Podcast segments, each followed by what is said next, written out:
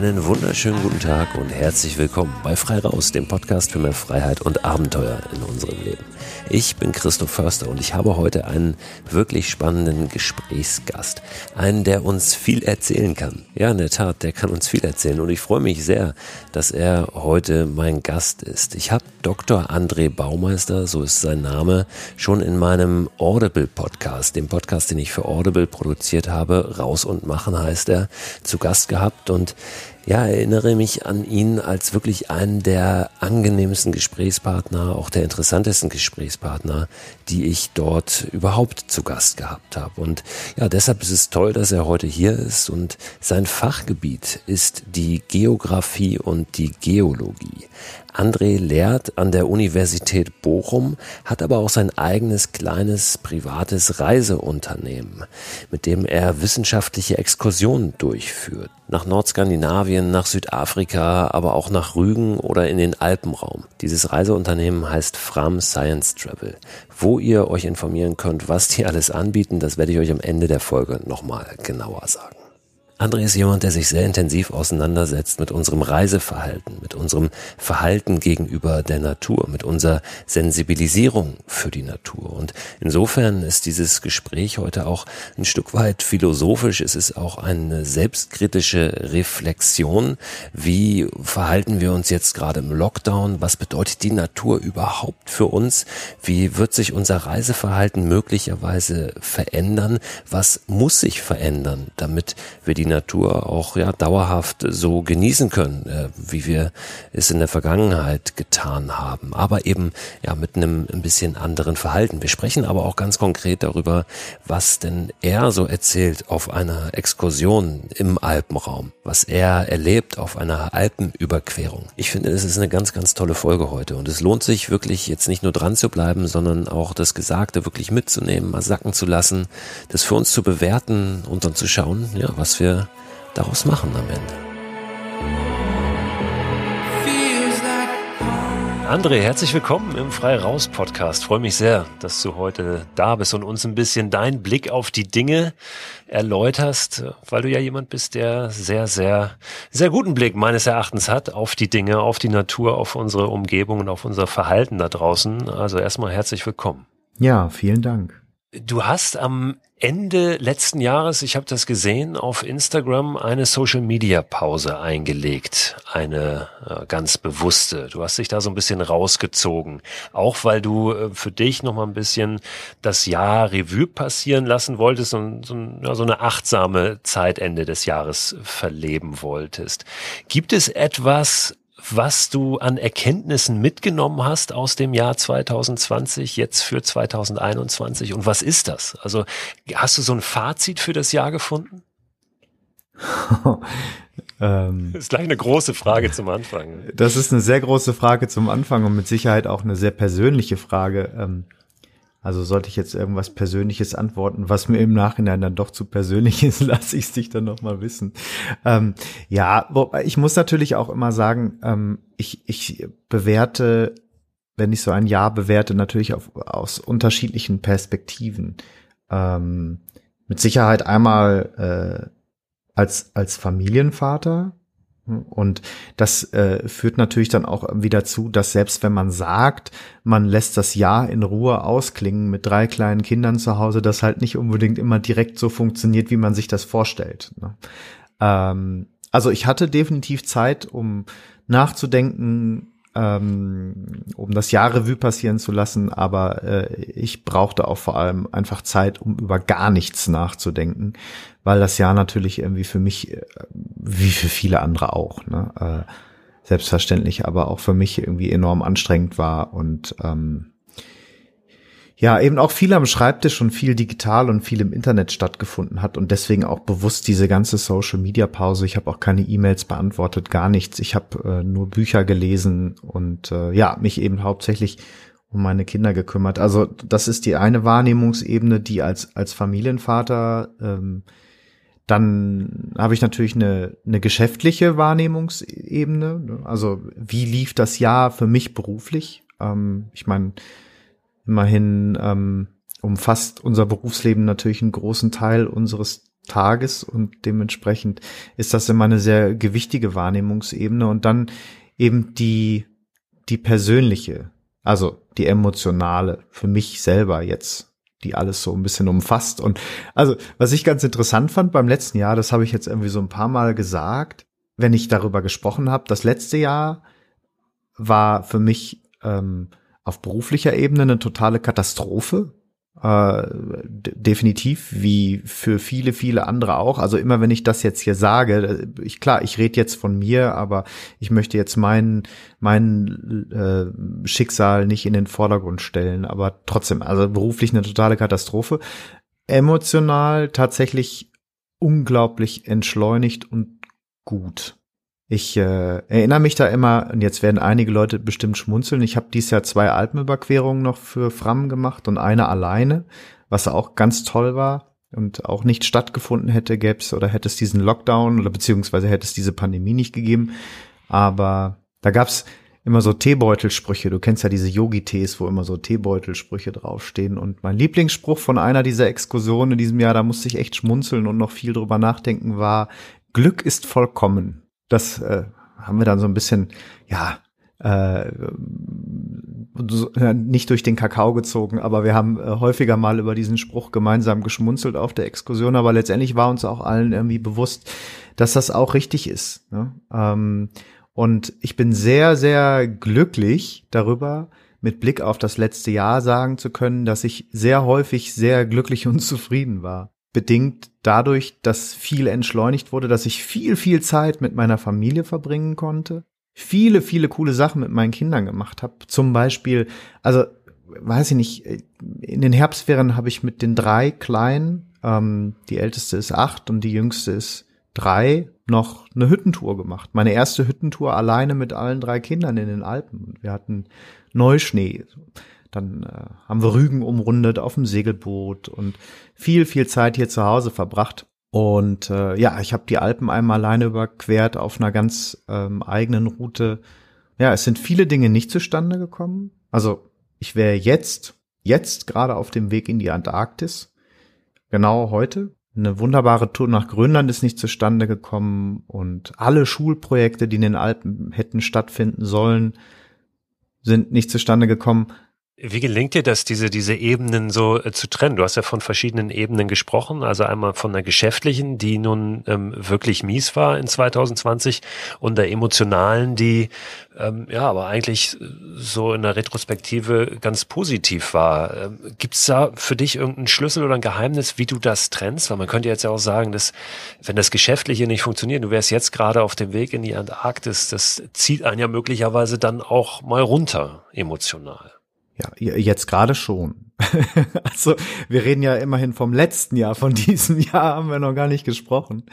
Ähm, nein, also um wieder zurück zu diesem Teebeutelspruch zu kommen, ähm, ich habe viele, viele andere gute, tolle Dinge getan, die ich sonst nicht getan hätte. Und die haben mich haben mir unglaublich viele tolle, glückliche Momente beschert. Äh, ob es äh, mein, meine äh, meine kleinen Gartenprojekte sind hier zu Hause oder sonst irgendwas. Ich habe mit den Kindern schon im April draußen übernachtet und man hat so, naja, keine Ahnung, äh, du kennst dich ja aus mit Mikroabenteuern. Ne? Ich meine, ähm, ich bezeichne dich einfach mal als den Mikroabenteuer-Papst Deutschlands. Ich habe mich da viel inspirieren lassen und äh, das hat funktioniert. Und was man halt ganz, ganz klar sagen muss, und das ist jetzt der Punkt, wo ich immer wieder sage, hey, das ist jetzt mein Glück und mein Schicksal und ich weiß, dass es vielen Leuten anders erging.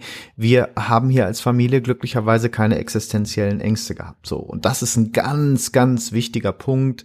Wir sind alle gesund und haben keine existenziellen Ängste. Und wenn einem das mal wieder bewusst wird, und das ist, glaube ich, ein ganz wichtiger Punkt, wenn einem das bewusst wird, eben wie sehr man seine Gesundheit schätzen kann und wie sehr man es schätzen kann, dass man keine materiellen oder finanziellen Ängste haben muss, ähm, aufgrund unserer Situation hier zu Hause, weil meine Frau als Ärztin natürlich auf einmal extrem systemrelevant war. Ich in meiner Funktion das Gegenteil von systemrelevant bin. Ähm, ja, hatten wir natürlich extrem viel Glück. Und ja, wir sind aufs Land gezogen und die Natur hier vor, vor unserer Haustür tut halt ihren Teil dazu. Also ich hätte das Leben, so wie wir es hier umgesetzt haben, nicht in der Stadt leben können. Gibt es Dinge, die du als Geograf jetzt in diesem Jahr beziehungsweise im vergangenen Jahr, ich bin ja auch immer noch nicht so richtig angekommen im neuen, ähm, die du gesehen hast oder neu gesehen hast, für die du davor vielleicht gar nicht so ähm, die Augen gehabt hast oder auch die Zeit gehabt hast, die Muße auf die zu gucken, weil dann doch der Blick immer, äh, nicht immer, aber immer, ähm, immer mal wieder auch ein bisschen weiter wegging. Also gibt's da neue Erkenntnisse für dich? Ja, also wenn ich auf das Jahr zurückkomme, habe ich äh, blicke, habe ich auf jeden Fall ja so einige Dinge neu für mich entdeckt. Äh, Sterne. Also ich habe mich tatsächlich intensiv mit mit, also intensiv ist vielleicht ein bisschen übertrieben, aber mit Astronomie auseinandergesetzt, was ich insbesondere in den letzten Wochen hier sehr zu schätzen gelernt habe. Am Mittelgebirge waren verschneite Fichtenwälder. Ja, eigentlich ist das Mittelgebirge ja im Moment äh, eher bekannt dafür, an Fichtenbeständen zu verlieren, was auch definitiv der Fall ist. Aber ich habe mich so in diese tief verschneiten Fichtenwälder verliebt. Es äh, war wirklich, war unglaublich. Viele, viele kleine Dinge, ähm, die ich so zu schätzen gelernt habe, mit Sicherheit. Also auch mal wieder so einen Blick für die heimische Fauna. Ähm, also ich habe tatsächlich viel angefangen, auch hier wieder Rehe und Füchse zu fotografieren.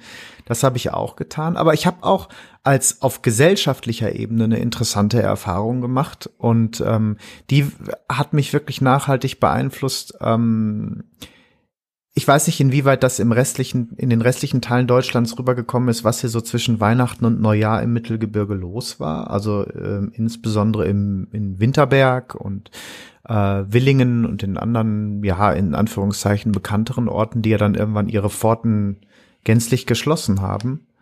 Und ich fand es unglaublich krass, äh, da kann man jetzt auf, auch auf verschiedenen Ebenen drüber reden, aber wie intensiv das Bedürfnis der Menschen nach Natur war, dass sie Stau, dass sie ja auch dass die den den Punkt des Unerwünschtseins, das wusste man ja, in Kauf genommen haben, einfach um draußen zu sein und um Schnee zu haben. Also und das gleiche habe ich in den Alpen erfahren, wie viele Menschen noch in den Herbstferien die heimische Natur aufgesucht haben und wie unglaublich intensiv dieses Bedürfnis danach war, äh, rauszukommen.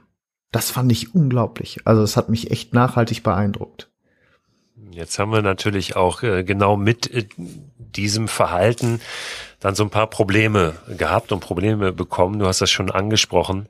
Ähm, und auch das ist ja, na, vielleicht weiß ich nicht, ob es ein, ein ein Vorausblick auch ist auf das, was uns erwartet, wo wir immer mehr werden, wo dieses Bedürfnis vielleicht immer mehr erkannt wird, auch in der Natur zu sein, aber der Naturraum ja auch begrenzt ist äh, vor unserer Haustür.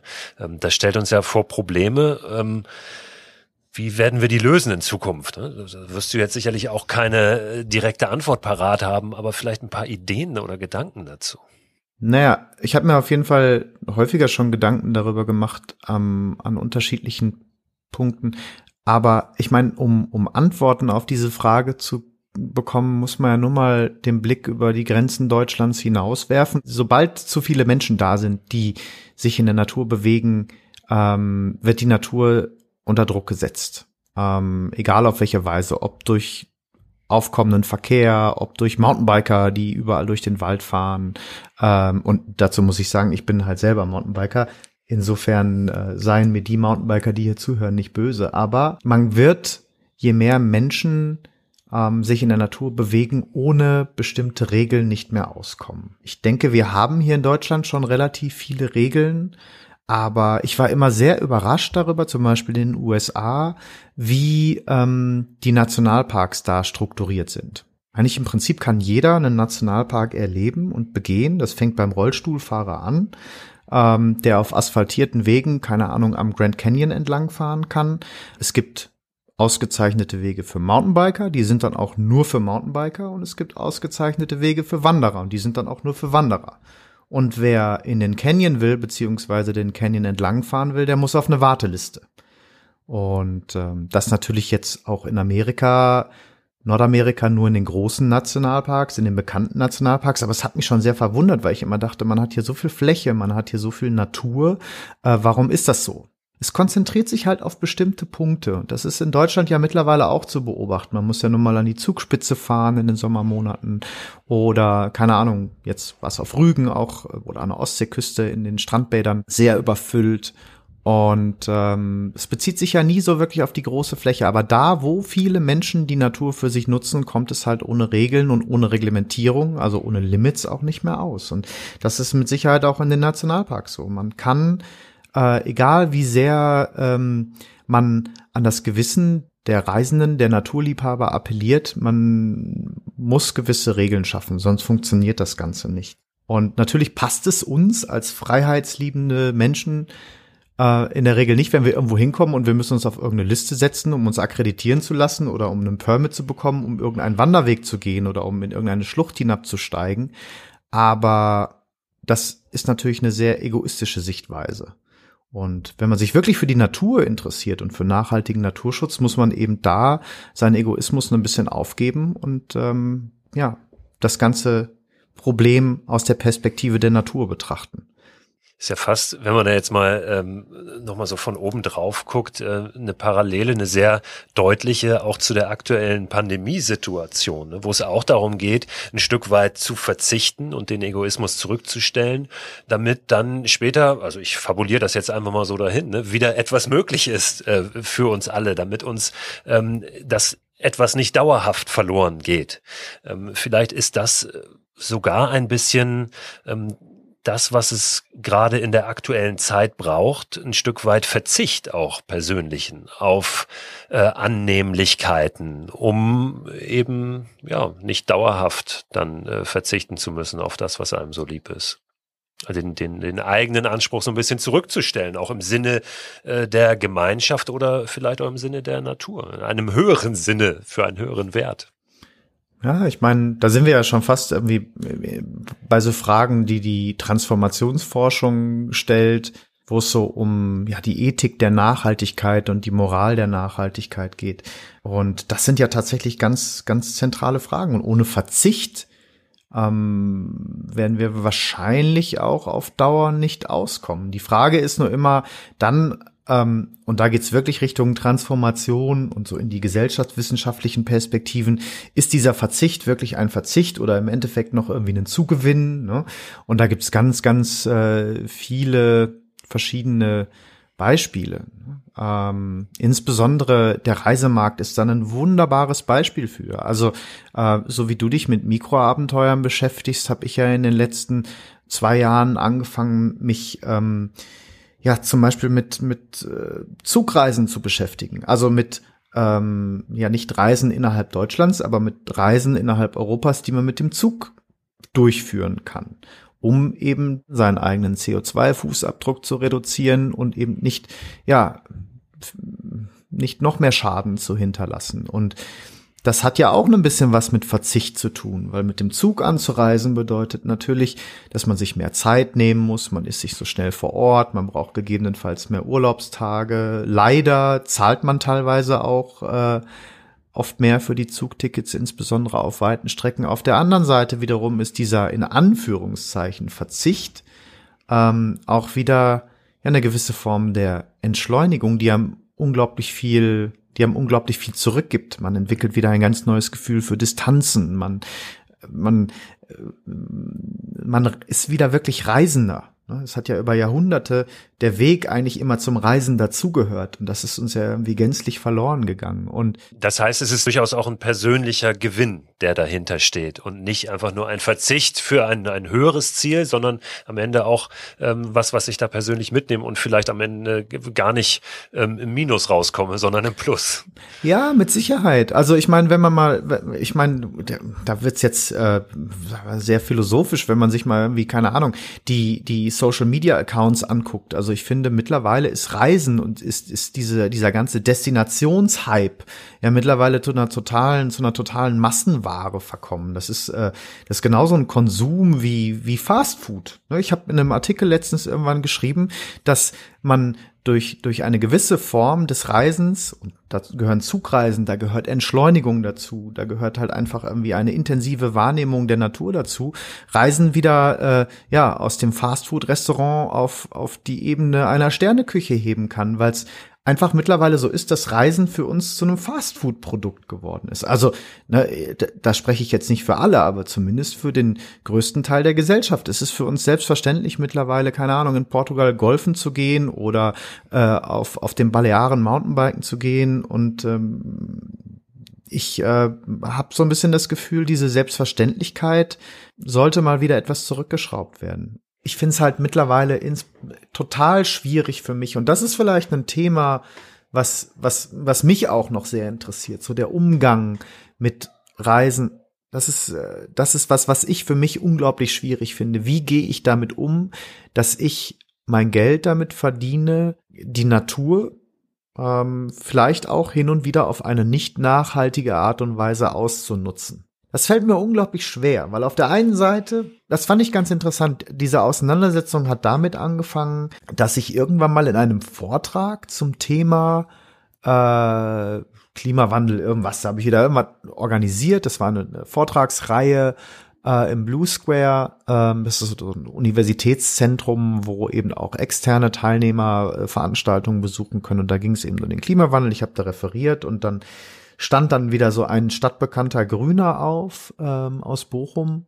Ja, und der prangerte dann so ein bisschen so diese gesellschaftliche Ambivalenz an mit Blick auf, äh, ja, keine Ahnung, den Biomarkt und den Jutebeutel auf der einen Seite, aber auf der anderen Seite die ganzen Fernreisen, die ja zu unserer, keine Ahnung, persönlichen Entwicklung beitragen, aber im Endeffekt viel schädlicher für die Umwelt sind. Und dann griff er mich an also ich stand am, auf dem Rednerpult und griff mich an und sagte, Sie sind das beste Beispiel dafür, Herr Baumeister. Ähm, Sie reden hier über Umweltschutz und Nachhaltigkeit und äh, organisieren selber Exkursionen in die Arktis und fliegen dahin jedes Jahr und nach Südafrika mit so und so viel Teilnehmern. In dem Moment war ich natürlich erstmal total angegriffen, also habe mich angegriffen gefühlt und bin natürlich auch irgendwie erstmal auf Kontra gegangen. Und ich habe natürlich auch Argumente. Ne? Ich habe gewisse Argumente. Ich kann immer, und die werden dir vielleicht gerade auch durch den Kopf gehen, weil du vielleicht jetzt erstmal auf meiner Seite bist ne, und sagst, ach ja, der macht das doch für die Umweltbildung und so weiter. Ist ja auch alles richtig. Aber da wären wir wieder bei dem Punkt, über den wir gerade gesprochen haben, meine persönliche Umweltbildung, mein persönliches Gewissen und die 30 Leute, denen ich jedes, denen ich jedes Jahr in der Arktis erzähle, äh, dass es den Klimawandel gibt und die sich angucken, wie schnell die Gletscher zurückgehen, die, die, die spielen ja gesamtgesellschaftlich erstmal überhaupt gar keine Rolle. Ne? Ähm, das heißt, durch die wenigen Menschen, die ich dadurch erreiche, kann ich eigentlich den Schaden in Anführungszeichen, den ich dadurch anrichte, dass ich mit den Menschen in die Alpen fliege, gar nicht, äh, nicht in die Alpen, Entschuldigung, in die Arktis fliege, gar nicht unbedingt rechtfertigen. Und das ist so ein Prozess, so ein, so, das war ein, der Anstoß für einen Denkprozess, der, der mich die ganze Zeit über bewegt und der mich total beschäftigt und der jetzt, und das ist ganz, ganz wichtig mit Blick auf das kommende Jahr, auf der einen Seite müssen wir natürlich aufs Klima und auf die Umwelt achten und diese Ressourcen schonen und schützen. Auf der anderen Seite äh, haben wir natürlich jetzt irgendwie gerade so eine Pandemie. Die Leute haben Bedürfnisse, wollen reisen, wollen unterwegs sein.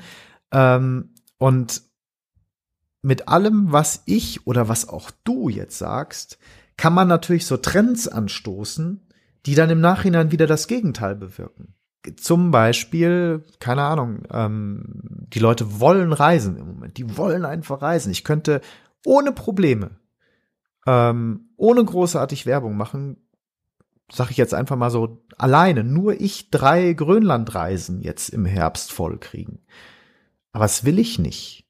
Und warum auch? Das ist halt irgendwie schwierig. Auf der anderen Seite will ich den Leuten auch nicht sagen, und da wären wir jetzt bei dir irgendwie, äh, Fahrt ins deutsche Mittelgebirge. Nicht, weil ich sage, ich will das für mich behalten, sondern weil ich mich natürlich frage, inwieweit ähm, ist das auch, also die Kommunikation und die Trendentwicklung, die du ja anstößt und die, die ich anstoße und die jeder Influencer auf Instagram anstößt, wenn er wieder mal irgendein Foto von irgendeinem Ort in den Alpen oder irgendwo anders in Deutschland macht, wo die Leute auf einmal hinwollen. Das ist nicht gut.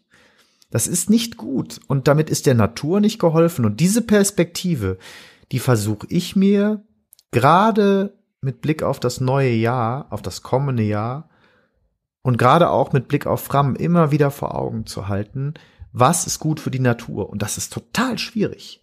Das ist total schwierig, weil wir haben im Prinzip den Teufel überall in der Hand, ne? der versteckt sich überall im Detail. Ne? Ähm, weil egal, was wir machen, wir lösen immer irgendwelche Trends aus. Und ich finde, das ist, äh, ist mir sehr bewusst geworden durch, durch Social Media und dieses ständige, diese Taggerei von irgendwelchen Orten, ähm, die dann auf einmal überrannt wurden, wo dann wirklich und und eben auch jetzt äh, hier im, im Sauerland, ne, Winterberg ist natürlich ein ganz bekannter Ort, aber dafür musste jetzt kein Social Media Influencer hier anreisen. Aber ähm, das ist das, was passiert und da muss man aufpassen. Und um da den Bogen wieder zurückzuschlagen zu der Frage, die du am Anfang gestellt hast, da müssen Regeln her, wo das der Fall ist. Aber mein Anliegen ist es auch, das eben erst nicht weiter zu verstärken und zu einem Fall werden zu lassen. Das ist halt echt schwierig, es gibt so viele wunderschöne Orte und ich kann jeden verstehen, der diese Orte bereisen will, aber ja. Kennst du diesen Film, diese Doku? Entschuldige, jetzt halte ich hier so einen langen Monolog, aber kennst du diesen Film North of the Sun? North for Solar, norwegisch? Von diesen zwei norwegischen Jungs, die, die in ähm die, die, die surfen am Strand und äh, ja, ja, nee, ja, genau. Am Strand aus, äh, aus so Strandgut und Treibgut sich eine Hütte bauen. Den kenne ich. Ja. In Qualvika, genau. Ja. Und das ist so ein wunderbares Beispiel, ähm, finde ich. Dieser Strand ist ein Traum. Also ich war selber irgendwie auch schon ein paar Mal da, aber während der Doku sagen diese beiden Jungs, ähm, ich weiß nicht genau an welcher Stelle, aber sie sagen, wir werden euch nicht sagen, wo dieser Ort ist, weil wir wollen, dass ihr ihn selber entdeckt, weil wir wollen, dass ihr selber unterwegs seid und und selber eure kleinen Paradiese findet und weil wir wollen, dass ihr weiter Abenteuer bleibt, äh, Abenteurer bleibt. Und ähm, das fand ich so schön, weil die haben das halt auch so umgesetzt. Das war noch vor Instagram, ne?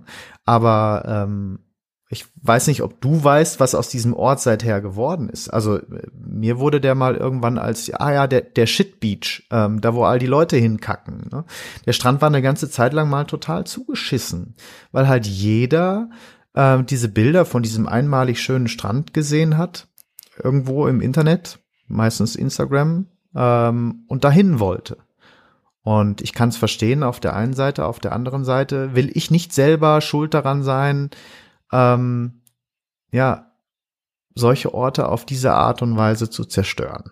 Sind wir wieder beim Verzicht auch ein Stück weit, ne? Ähm, dass das eigene Ego vielleicht ein Stück zurückzustellen und sagen, es muss nicht der fantastischste Ort sein, es kann vielleicht auch ja, ein anderer Ort sein, wo sie nicht alle hingehen und wo ich auch, aber wo ich einfach vielleicht ein, eine Verbindung für mich habe mit der Natur, auch wenn es vielleicht kein Postkartenmotiv ist. Also ich verstehe äh, deinen Gedankengang total und ähm, du hast an einer Stelle gesagt, äh, was, was habe ich denn mit meinen 30 Leuten, denen ich was weitergebe, für einen Einfluss global?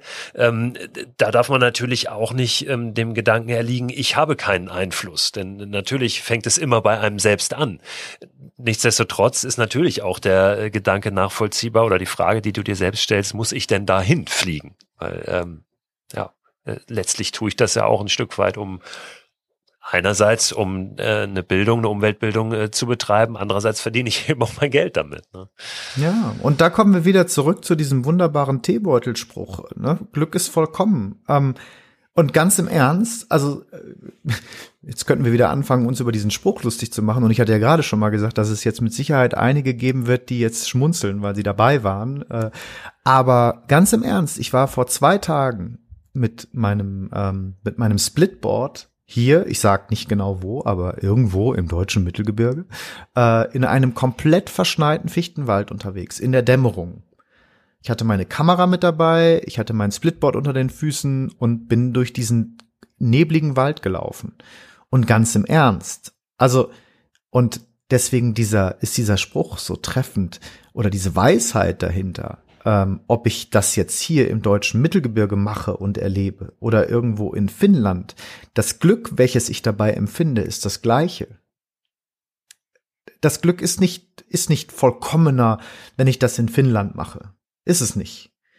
No? Und ähm, klar, viele Menschen wollen viele Orte sehen und das kann ich auch nachvollziehen. Und ich gönne mir natürlich das, diese Aussage auch aus einer Perspektive einer Person, die diese Orte vielleicht schon gesehen hat. Aber ja, vielleicht ist das auch ein wichtiger Punkt. Und der nächste Punkt für mich ist halt der, ähm, wo wir wieder bei dieser Frage nach dem Verzicht wären verzichte ich unbedingt, wenn ich diesen einen schönen Strand nicht gesehen habe? Verzichte ich unbedingt auf irgendwas, wenn ich oder gezwungenermaßen auf irgendwas, wenn ich Qualvika auf den Lofoten nicht gesehen habe, sondern ich war vielleicht zwei, drei Strände weiter?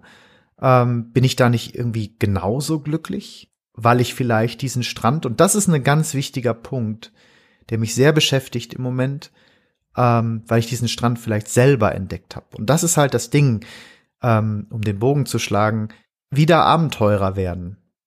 Und nicht einfach nur noch konsumieren, sondern sich selber die Mühe machen und wieder tolle Orte zu entdecken. Auch hier in unserer Umgebung das Reisen wieder entschleunigen und wieder auf Entdeckungsreise gehen, äh, wo der Weg eben auch zum Ziel dazugehört, ähm, ist eine Form des Reisens und eine Form der Entschleunigung, die die Natur entlastet, und auf der anderen Seite für uns kein Verzicht bedeutet, sondern eigentlich ein Zugewinn. Glück ist vollkommen. Das wäre jetzt schon ein wunderbares Schlusswort. Glück ist vollkommen. Aber wir sind noch nicht ganz am Ende dieser Folge angelangt, denn wir wollen von André doch nochmal wissen, was macht zum Beispiel so eine Alpenüberquerung, die er anbietet, so besonders? Was unterscheidet die von einer in Anführungszeichen gewöhnlichen Alpenüberquerung? Was lernt man dort? Was erlebt man dort? Und das soll er uns doch noch einmal ein bisschen erläutern. Also was ich halt immer versuche bei bei meinen Alpenüberquerungen ist äh, primär erstmal die ausgetretenen Pfade zu verlassen und meinen Teilnehmern halt Ecken der Alpen zu zeigen, die ähm, ja so nicht unbedingt in jedem Reiseführer zu finden sind. Also ich meine, es gibt natürlich viele Wege über die Alpen. Der bekannteste ist wahrscheinlich der der E5 zwischen Oberstdorf und Meran oder der Teil. Ähm, ist ja nicht der gesamte E5 aber den versuche ich mittlerweile zu umgehen, weil es einfach relativ voll geworden ist. Ähm, und das sage ich jetzt auch gar nicht abfällig. Es ist ein wunderschöner Weg durch die Lechtaler und die Allgäuer Alpen und dann auch eben durch die Ötztaler Alpen. Das ist echt ein Traum. Ähm, aber es ist halt relativ voll. Und äh, insofern, ja, habe ich versucht, so mein, meine Ortskenntnis in den Alpen so umzusetzen, dass man eben andere Wege geht. Und was mir auf meinen Exkursionen wichtig ist, ist nicht, dass die Leute nachher als Geologie-Experten nach Hause gehen oder als äh, Experten für äh, alpine Landwirtschaft, sondern mir geht es im Prinzip darum, dass meine Teilnehmer mit einem fundierten Grundwissen aus eben all diesen genannten Bereichen auch nach Hause gehen, aber in der Lage sind, diese ähm, naturwissenschaftlichen Grundlagen mit den Gesellschaftswissenschaften zu verknüpfen. Also in der Lage sind, die Zusammenhänge zu erkennen, die der Naturraum und die anschließende, ja, Siedlungsgeschichte oder Besiedlungsgeschichte des Menschen, ja, diese Zusammenhänge eben zu erkennen und auch zu verstehen. Ich sage immer ganz gerne, ähm, und das kann man ähm, aus den Alpen auf alle beliebigen Exkursionsräume übertragen. Die Grundlage für menschliche Entwicklung sind immer die Geologie und das Klima. Also die Geologie ist die Grundlage für die Bodenentwicklung und ähm, die Bodenentwicklung in Kombination mit dem Klima ist die Grundlage für die Landwirtschaft. Und Landwirtschaft wiederum ist die Grundlage für menschliche Entwicklung. Und ähm, man kann sogar noch weitergehen. Und das ist was Besonderes in den Alpen tatsächlich. Ich finde auch Exkursionen nach äh, Nordskandinavien total spannend. Aber kulturell ähm, sind die Alpen, äh, finde ich, ein unglaublicher Schatz, den wir hier in Europa haben. Ähm, weil wir eben eine unglaubliche Vielfalt an Kulturen haben. Und ähm, diese Vielfalt zeigt sich unter anderem auch in, ja, in, in der Kulinarik. Ich habe ja immer mal ähm, ähm, gesagt, ich möchte unglaublich gern mal eine kulinarische Alpenüberquerung machen. Nicht, weil ich so gerne esse und trinke, äh, das natürlich auch. Also ist mit Sicherheit ein ganz großer Spaß. Aber ähm, wenn man sich die traditionellen Gerichte der Alpen anguckt, und die sind eben sehr vielfältig, insbesondere wenn man sich den nördlichen und den südlichen Alpenrand im Kontrast anguckt, dann ähm, steckt da alles drin. Da steckt der komplette Naturraum, da steckt die Siedlungsgeschichte drin, da steckt die, die Vielfalt der kulturellen Einflüsse drin. Das sind alles Geschichten, die kann man erzählen. Und alles hängt im Prinzip miteinander zusammen. Und das macht auch didaktisch, finde ich, total Sinn. Das ist das Schöne an der Geografie oder an dieser geografischen Länderkunde, ähm, den Leuten nicht einfach nur so Häppchen hinzuwerfen. Hier erzähle ich euch mal was zur Geologie und hier erzähle ich euch mal was zum Klima, sondern im Prinzip, und so baue ich diese Alpenüberquerungen auch auf, bei der Geologie anzufangen und dann eine, eine chronologische Geschichte zu erzählen, wo eben alles zusammenhängt. Wie haben sich diese Alpen geologisch entwickelt? Wie hat sich das Klima entwickelt? Und was ist dann passiert nach den Eiszeiten? Und wie ist es vor allem passiert? Und ähm, ja, das ist eigentlich Ziel aller Exkursionen, aber in den Alpen habe ich das äh, aufgrund der, der tollen Route mittlerweile für mich zumindest perfektioniert.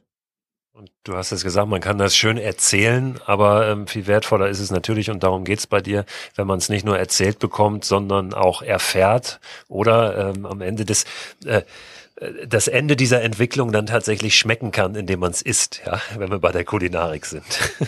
Ja, also ähm, mit Sicherheit. Man weiß Essen auch viel mehr zu schätzen, wenn man den ganzen Tag eben draußen und unterwegs war. Und ähm, wir kommen ja immer in Südtirol an, wo äh, diese kulinarische Raffinesse auf jeden Fall ähm, einen ganz besonderen Grad erreicht hat. Und das ist unglaublich, wenn man dann irgendwann im äh, ersten Südtiroler Tal ankommt und ähm, ja, hat dann die Alpen überquert, erfolgreich, hat zwar noch ein, zwei Tage vor sich, aber ja, kann sich dann äh, der Südtiroler Küche hingeben mit all ihren Genüssen. Das ist schon was ganz Tolles.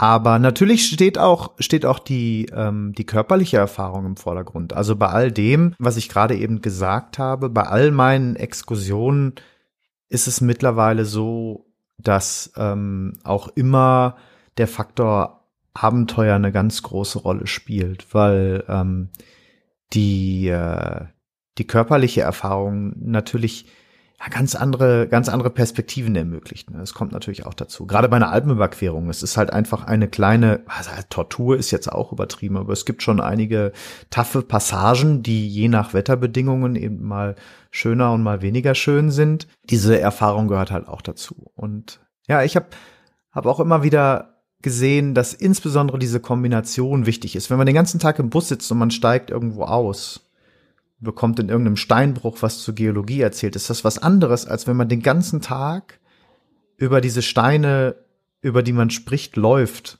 Man, man fühlt die Landschaft, man fühlt, ja, man fühlt das, was man erzählt bekommt. Man beobachtet das den ganzen Tag und das, das schärft die Sinne dafür. Und das sehe ich bei meinen Teilnehmern immer, egal wo, also nicht nur in den Alpen. Ähm, die sehen immer mehr mit jedem Tag kommt immer mehr dazu. Und das merke ich an den Fragen, das merke ich an den Diskussionen und an den Gesprächen. Man liest plötzlich die Landschaft und die Natur mit ganz anderen Augen. Und äh, das löst ganz viel, ganz viel bei den Menschen aus. Auch sehr kreative Prozesse teilweise. Also das merke ich immer wieder an Gesprächen und Diskussionen. Vielen Dank, André, für diese Einblicke und die Gedankenanstöße, die wir jetzt alle sicherlich noch mal ein bisschen mitnehmen werden. Ich habe es am Anfang gesagt, ich nenne noch mal Andres Reiseunternehmen beziehungsweise die Website dazu. Das Reiseunternehmen heißt Fram Science Travel, F-R-A-M und dann Science Travel alles zusammengeschrieben.de. Dort findet ihr weitere Informationen über die Reisen, die André anbietet und natürlich über ihn selbst. Ich werde die Website, diesen Link auch nochmal in den Newsletter packen. Es erscheint immer einmal in der Woche, am Ende der Woche, ein Newsletter zu diesem Podcast. Da gibt es alle möglichen weiterführenden Links zu den Themen aus der jeweiligen Woche. Und da packe ich jetzt in dieser Woche auch nochmal rein einen Link zu dem kleinen Film, über den wir gesprochen haben North of the Sun, wo die beiden Norweger, die beiden jungen Norweger, Inge und Jörn heißen sie, dort ähm, ja eine ganze Zeit lang wirklich unter unwirtlichen Bedingungen an einem einsamen Strand gelebt haben und äh, gesurft sind und aus Treibgut sich eine Hütte gebaut haben. Ist wirklich ein ganz, ganz toller Film. Packe ich rein in den Newsletter. Abonnieren könnt ihr den Newsletter unter christoförster.com slash frei raus. Übrigens findet ihr in dem ersten Newsletter, den ihr dann bekommt, auch einen Link zu allen vorherigen Newsletter-Ausgaben. So, und jetzt will ich das Ganze gar nicht weiter zerreden. Ich freue mich, wenn wir uns zur nächsten Folge wiederhören und wünsche euch eine gute Zeit.